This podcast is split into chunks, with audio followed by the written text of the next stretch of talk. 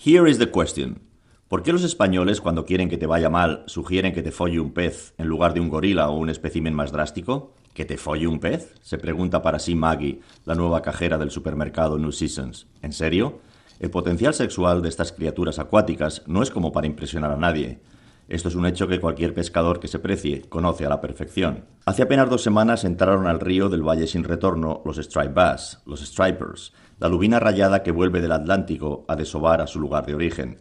Maggie tuvo la suerte de encontrarse en una barca en el momento justo para contemplar el milagro.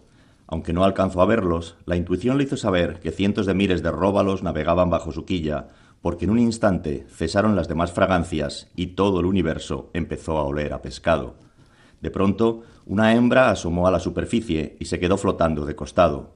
Luego le siguió otra y otra y otra y otra, hasta que la corriente de agua desapareció bajo un manto infinito de aleteos y escamas. Enseguida afloraron los machos, puro músculo, del tamaño de un brazo con el puño cerrado, que saltaban al aire con fuerza dejándose caer sobre el vientre de sus hembras, golpe a golpe, verso a verso, hasta que, fruto de aquellos terribles martillazos, las huevas abandonaron los cuerpos de las féminas y quedaron a la deriva, navegando sin rumbo y con la esperanza de conseguir ser fertilizadas por el semen que los machos habían descargado energéticamente en cada cometida.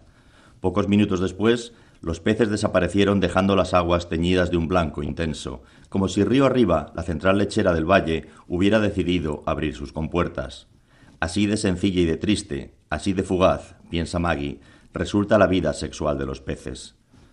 Pocos minutos antes de que Maggie se plantease esta pregunta, el padre de John Danahue acababa de dar su vuelta, su cuarta vuelta, al supermercado y empujaba con diligencia el carrito vacío hacia la caja para poder abandonar el recinto lo que empezó siendo un obligado ejercicio de rehabilitación tras un pequeño accidente casero, había desembocado en una añorada cita mañanera que le permitía al anciano sentirse en forma el resto del día. Durante su paseo cotidiano no pudo evitar repasar en su memoria la última conversación que había mantenido con su nuera. Los dos se querían y se respetaban mutuamente, se respetaban mucho. Art Danahue, que es así como se llamaba el padre de John, Decía las cosas claras y a Cathy le encantaba acercarse a pedirle consejo cuando algún problema la alteraba.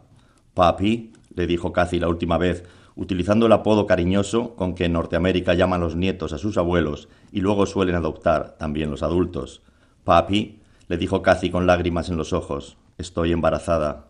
Eso no es motivo para llorar, hija. El bebé no es de Jan. He cometido una locura.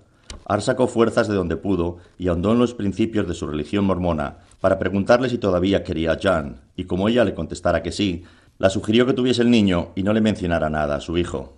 No puedo, le contestó ella. Resultaría evidente que no es suyo. El padre es diferente. Luego apareció John y la conversación quedó truncada. Ya hablaremos, le dijo. Ya hablaremos, repuso ella, pero no volvieron a verse más, y aquel recuerdo le atormentaba. ¿Podría él haber hecho algo para evitar la muerte de su nuera? Art se situó como siempre en la fila rápida de menos de diez productos, The Express Lane. No lo hacía con intención de agilizar el trámite de salida, sino por saludar a Warren, el simpático cajero con el que había hecho buenas migas. The Express Lane, aunque parezca lo contrario, suele hacerte perder más tiempo. Se lo demostró su vecino, el emérito profesor Mayer, en una magnífica sesión de conferencias que tuvo lugar en la biblioteca del pueblo y a la que Art también asistió como ponente. Bueno, de hecho Mayer y él fueron los dos únicos asistentes y cada uno se deleitó escuchando al otro. Mayer le explicó entonces que un cajero tarda una media de 2,8 segundos en escanear un producto, mientras que cada persona que pasa por caja, entre saludar, pagar y otras gaitas, viene a consumir un minuto. O sea, que en el tiempo de espera en una cola del supermercado no influye tanto el número de productos que haya en los carros que te preceden como el número de compradores que tengas delante. O lo que es lo mismo, que a igualdad de personas en una fila rápida y en una normal, la caja rápida viene a ser casi siempre la más lenta. Pero hoy Warren no estaba. Su lugar lo ocupaba una joven rolliza con más tatuajes que piel asomando por su uniforme remangado, quien le informó que Warren se había ausentado por baja médica. ¿He took sick leave? preguntó incrédulo el señor Danahue. Yep, respondió la chica llevándose una mano a la tuerca que le ocupaba media oreja. ¿Y eso? El motivo más habitual, tendinitis. Por lo visto, una lesión común en individuos que se pasan ocho horas haciendo flexiones y giros repetitivos de muñeca en busca del maldito código de barras.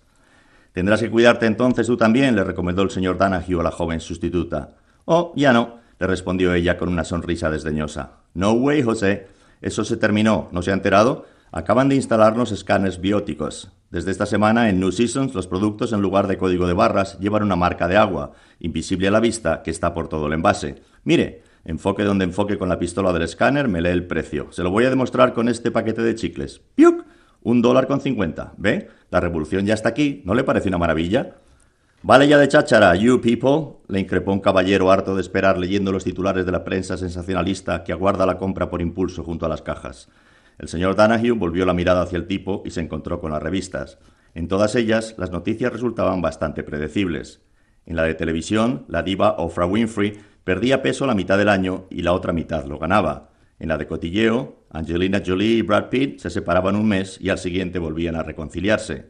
Y en True Crime, la revista especializada en sucesos, se reflejaban siempre los casos más escabrosos. La de esta semana llevaba en las fotos de Kathy Donahue y Gus Sanders.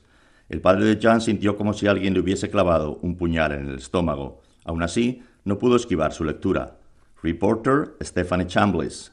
Media Producer Mary Jo Silby. Update Saturday 3:30 p.m. Doctor de Harvard arrestado por el asesinato de su colega Catherine Donahue.